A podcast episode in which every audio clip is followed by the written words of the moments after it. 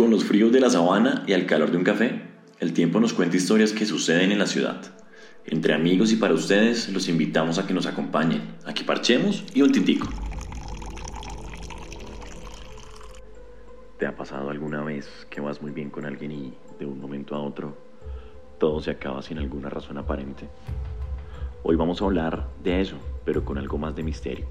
Así que prepárate para conocer una de las leyendas más curiosas que tienen los bogotanos, la maldición de Montserrat.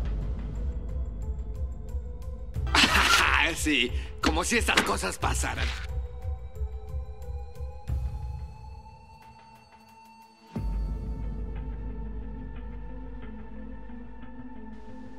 Sin embargo, antes de abrir las puertas de lo paranormal y para darle un poco de contexto a aquellas personas que no conocen muy bien Bogotá, o al menos Monserrate, les voy a contar un poco acerca de esto. El Cerro de Monserrate es uno de los lugares más emblemáticos de la ciudad de Bogotá, con una altura de 3.152 metros sobre el nivel del mar. Es una de las montañas más altas que rodean la capital colombiana y es un lugar muy popular tanto para turistas como para residentes locales.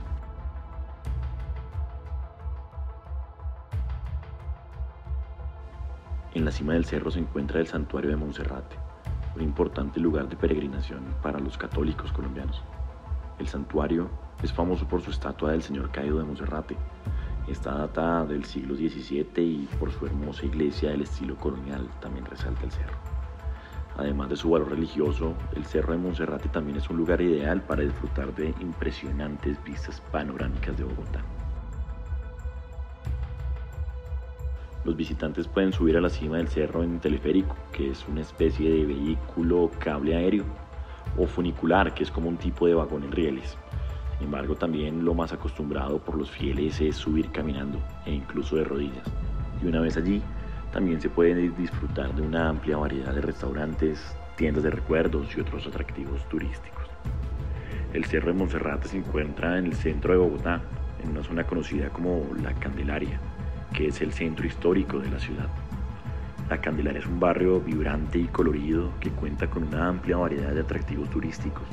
Dentro de estos se incluyen edificios históricos, museos, galerías de arte, tiendas y restaurantes incluso.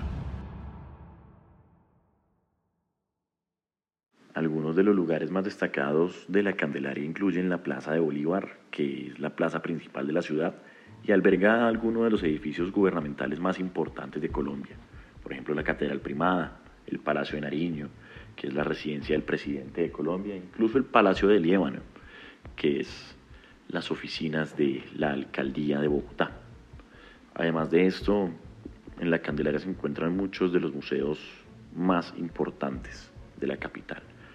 Dentro de esto se encuentra el Museo del Oro, que alberga una impresionante colección de objetos precolombinos del metal que le da su nombre, y el Museo Botero, que alberga una colección de arte del famoso artista colombiano Fernando Botero. En general, los alrededores del Cerro de Monserrate es un lugar lleno de historia, cultura y entretenimiento que no te puedes perder si visitas Bogotá. Teniendo en cuenta lo anterior, vamos a adentrarnos ahora sí en las profundidades de una leyenda o agüero de los bogotanos, sin dar una respuesta a si es verdad o no, porque creo que no nos compete. Vamos a explorar en dónde nace este mito, cómo se estructura, por qué se torna tan común o en palabras de hoy en día tan viral ya que después de escuchar algunos testimonios de personas o parejas que han subido hasta el cerro, es confuso el comprender a través de sus experiencias si se trata solo de una leyenda urbana o realmente una realidad sobrenatural.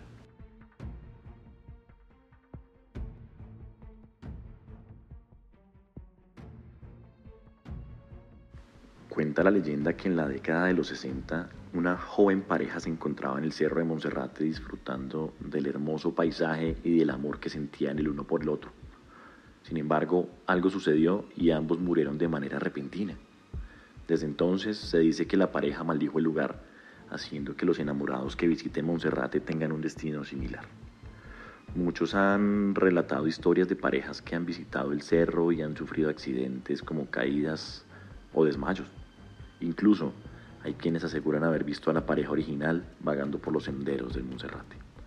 Sin embargo, otros aseguran que no se trata de un daño físico el que reciben en el cerro, sino más bien una respuesta sobrenatural al futuro de su relación, pues dice la leyenda que las parejas que suben al cerro terminan días después. Otras parejas también comentan que por el contrario, al subir al cerro, afirmaron su relación y ahondando un poco más en este cuento que pasa de generación en generación, dicen que es el señor caído de Monserrate quien toma la decisión del futuro de la pareja, pues tras la maldición de los jóvenes de los 60, el señor caído se dice se encargó de ser juez y verdugo en las relaciones de aquellos que se atrevían a pisar sus puertas y su cerro. Cuentan los que han subido que depende de cómo se encuentre la relación o si se corresponden o no el rumbo que tomará al bajar sus 1605 escalones.